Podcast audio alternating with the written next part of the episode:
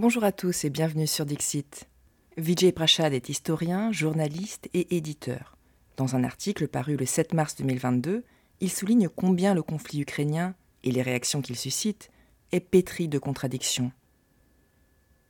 Selon Vijay Prashad, c'est la surprise et l'horreur qui définissent le mieux la réaction à l'intervention militaire russe en Ukraine. Sans doute parce qu'à certains égards, elle marque une rupture avec le passé. Formellement, cette intervention ressemble pourtant à toutes les autres guerres contemporaines. Le monde s'est habitué aux interventions militaires américaines. Mais ici, il ne s'agit pas d'une intervention américaine. C'est précisément cela qui étonne, en particulier les journalistes et les experts. Ce qui inquiète aussi, c'est que le théâtre des violences se rapproche dangereusement d'un continent qui croyait avoir soigneusement délocalisé tous ces débordements de violence. Journalistes et hommes politiques sont comme saisis de stupeur et d'indignation. Car l'Europe, c'est la paix. Même si, par deux fois au cours du siècle dernier, elle a fait goûter au monde entier les délices de la guerre globalisée. L'Europe, c'est la civilisation. Même si elle a sans doute exporté ce concept avec très peu de civilité. Le déferlement de drapeaux bleus et jaunes fabriqués en Asie témoigne avec exubérance de l'extraordinaire empathie dont est capable l'Occident quand il le souhaite. L'heure historique est venue où la Suisse, cette courageuse nation de banquiers, qui a fait le choix de rester neutre au moment où les nazis ravageaient l'Europe, et qui a continué de blanchir lors des nazis longtemps après la guerre, la Suisse donc a enfin trouvé une cause assez digne d'elle pour rompre avec fracas plus d'un siècle de neutralité légendaire. Cette indignation générale, cette empathie trop véhémente, devrait nous interroger. Peut-être conviendrait-il, à l'instar d'Alfred Grosser, d'inverser la question. Trouverions-nous judicieux qu'un Africain estime une hécatombe en Europe comme le produit normal d'une civilisation qui a produit Auschwitz? Tout en déplorant la violence et les pertes en vie humaine que subit l'Ukraine, suite à l'intervention russe et aux violences néofascistes dans le Donbass, il est important de prendre du recul et de s'intéresser à la façon dont le reste du monde perçoit ce conflit, à commencer par l'obsession ethnocentriste de l'Occident dès lors qu'un conflit touche des populations auxquelles il est susceptible de s'identifier pour des raisons culturelles, religieuses ou de couleur de peau. Comme le rappelle Vijay Prashad, la guerre en Ukraine n'a malheureusement rien d'exceptionnel. La guerre en Ukraine s'inscrit dans le cadre d'une série de guerres qui ont ravivé les plaies d'une planète déjà très fragile. Les guerres en Afrique et en Asie ont l'air sans fin, et certaines sont à peine mentionnées par les médias ou par les flots de commentaires qui abondent sur les réseaux sociaux.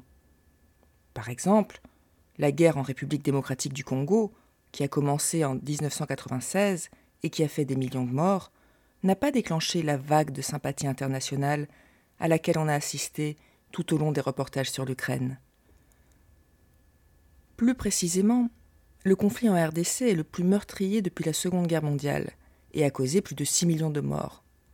D'ailleurs, il faudrait plutôt parler de conflits au pluriel, car depuis 1994 et le génocide des Tutsis au Rwanda voisin, qui a fortement déstabilisé la région, ce territoire a subi la première guerre du Congo, entre 1996 et 1997, puis la deuxième guerre du Congo, de 1998 à 2003, parfois surnommée la Première Guerre mondiale africaine, et enfin la guerre du Kivu entre 2004 et 2009. Pourquoi si peu d'empathie et de médiatisation autour du conflit le plus meurtrier depuis la Deuxième Guerre mondiale? Si l'abrutissement des élites dirigeantes et médiatiques alimente leur indifférence, peut-on réellement parler d'ignorance? Comme disait Simone de Beauvoir, le principal fléau de l'humanité n'est pas l'ignorance, mais le refus de savoir. Certes, Kinshasa est plus loin de Paris que Kiev, mais le sort de la République démocratique du Congo devrait particulièrement intéresser tous les francophones, puisque, France à part, c'est aussi, et de très loin, le pays qui compte le plus de francophones au monde, avec près de 49 millions de locuteurs contre 53 000 en Ukraine. Nous sommes donc, en tant que francophones, bien plus proches culturellement des Congolais que des Ukrainiens. Pourtant, on parle relativement peu des conflits en Afrique francophone. Par contraste, les commentaires des dirigeants politiques et des journalistes lors du conflit en Ukraine ont révélé l'emprise profonde du racisme sur l'imaginaire de ceux qui façonnent l'opinion publique. Vijay Prashad cite par exemple les propos de David Sakvarelitz, ancien procureur général adjoint ukrainien, lorsqu'il s'est exprimé à la BBC au sujet de l'invasion russe. C'est très émouvant pour moi parce que je vois des Européens aux yeux bleus et aux cheveux blonds se faire tuer. Et ce propos est loin d'être un cas isolé. La franchise affichée par certains éditorialistes, qui étalent en toute impunité leurs préjugés ethniques, s'explique peut-être par l'effet de surprise qui met à mal le vernis du politiquement correct. Ils sont stupéfaits et indignés à l'idée que la violence qui sur les autres continents sévit impunément puisse s'inviter chez eux. Cette violence qu'ils regardent d'un œil fataliste partout ailleurs, chez eux, ou plutôt à leur porte, leur paraît soudain intolérable. Vijay Prashad rappelle que, très récemment encore, il était impossible d'attirer l'attention des médias sur le conflit du Cabo Delgado, un conflit qui naît de l'accaparement des ressources locales en gaz naturel par deux multinationales, l'entreprise française Total Energy SE et l'entreprise américaine ExxonMobil, et qui a conduit au déploiement de troupes rwandaises au Mozambique avec le soutien de l'Europe et du gouvernement français. Personne, ou plutôt personne parmi les dirigeants des États de l'OTAN, ne s'émeut de la souffrance des enfants en Afrique et en Asie.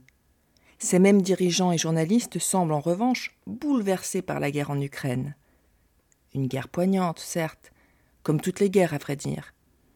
Une guerre qui nous interpelle tous, mais qui ne devrait pas occulter les autres conflits qui secouent la planète, dont certains sont plus sanglants et dévastateurs encore, et qui risquent fort d'être une fois de plus passés sous silence et s'effacer de notre mémoire collective, faute d'intérêt et d'attention de la part des médias et des dirigeants internationaux. Or, dans un monde toujours plus polarisé, s'informer correctement sur ces sujets devient de plus en plus difficile. Les médias occidentaux sont en train de devenir les sténographes de leur gouvernement. À l'étalage complaisant des préjugés ethniques sur les chaînes de télévision occidentales, il faut en effet ajouter la censure des médias qui cherchent à véhiculer une autre interprétation des faits. Les médias des États russes et chinois se font de plus en plus bannir des réseaux sociaux. Quiconque remet en cause le storytelling de Washington est marginalisé, et les voix dissidentes peinent à trouver leur public. L'actuel conflit en Europe de l'Est sert ainsi de prétexte pour porter atteinte à la liberté de la presse comme l'a confirmé la suspension des droits de diffusion de Russia Today en Europe et en Australie. Les guerres sont toujours moches, surtout les guerres d'agression. Le rôle d'un journaliste est d'expliquer pourquoi un pays entre en guerre, surtout quand il s'agit d'une guerre sans provocation. Pour Vijay Prashad, l'attaque russe en Ukraine requiert des explications. Ses racines sont profondes et multifactorielles. D'une part, elle s'inscrit dans le cadre de la résurgence d'un nationalisme ethnique en Europe de l'Est suite à la chute du régime soviétique. D'autre part, c'est une réponse à l'avancée de la puissance américaine, à travers l'OTAN, jusqu'à la frontière russe. Enfin, il faut tenir compte de la relation houleuse qu'entretiennent les principaux États européens avec leurs voisins d'Europe de l'Est, notamment la Russie. Si on choisit d'ignorer les causes du conflit pour se contenter de réactions émotives vides d'analyse, on ne peut aboutir qu'à la diabolisation et à la déshumanisation de l'autre, donc, in fine, à une escalade des tensions. Seul un dialogue fondé sur la compréhension mutuelle des enjeux qui travaillent les uns et les autres peut mener à la paix. Expliquer ce conflit, ce n'est pas le justifier, car rien ne justifie le bombardement d'un peuple souverain. Le chef de l'ONU dénonçait en mars 2022 la violation du droit international que constituerait l'intervention russe. Pourtant, l'intervention unilatérale de l'OTAN au Kosovo en 1999 s'est faite hors de toute résolution du Conseil de sécurité de l'ONU. La guerre en Irak en 2003 s'est faite sous des prétextes fallacieux. L'intervention franco-américaine en Libye est allée au-delà des termes de la résolution du Conseil de sécurité de l'ONU relative à la protection des populations civiles, conduisant le pays au chaos avec des effets déstabilisants à l'échelle du continent. l'intervention en Syrie manquait elle aussi de cadre juridique défini.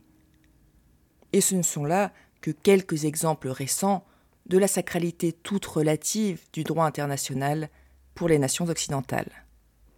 Il a fallu attendre 2004, un an après le début de la guerre américaine contre l'Irak, pour que le secrétaire général des Nations Unies alors en place, Kofi Annan, qualifie la guerre d'illégale, suite aux révélations concernant de graves abus des droits de l'homme, notamment les révélations d'Amnesty International sur les tortures pratiquées dans la prison d'Abu Ghraib. Dans le cas de l'intervention russe, la condamnation a été immédiate. Mais ces institutions comptent-elles condamner aussi rapidement les États-Unis quand ils démarreront leur prochaine campagne de bombardement? L'empathie à géométrie variable des Occidentaux ne passe pas inaperçue dans le reste du monde. On constate que seuls les Occidentaux et une petite poignée d'alliés fidèles ont voté les sanctions contre la Russie à l'ONU. La neutralité que le gouvernement suisse a jugé bon d'abandonner est à la mode partout ailleurs. Sans doute parce que le reste du monde se demande où étaient les drapeaux irakiens, libyens, afghans, syriens et tous les autres à l'heure des invasions américaines. Y a-t-il réellement une différence fondamentale entre les interventions militaires américaines et russes? À voir les photos de Gaza qu'on fait passer pour des photos de Kiev, on pourrait croire qu'en fait, toutes les interventions militaires se ressemblent. Mais pas du tout. Aux yeux des médias occidentaux, il faut soigneusement distinguer la bonne intervention militaire de la mauvaise intervention militaire. Les deux comportent des chars, des missiles et des cadavres. On pourrait presque les confondre. Mais dans un cas, c'est pour mieux défendre les droits de l'homme et faire prospérer la démocratie.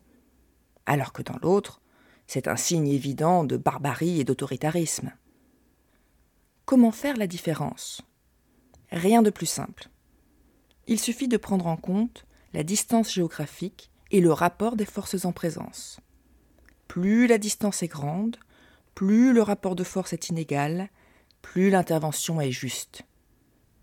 Elle s'inscrit alors dans une vieille tradition qu'on appelle la pédagogie à l'occidentale.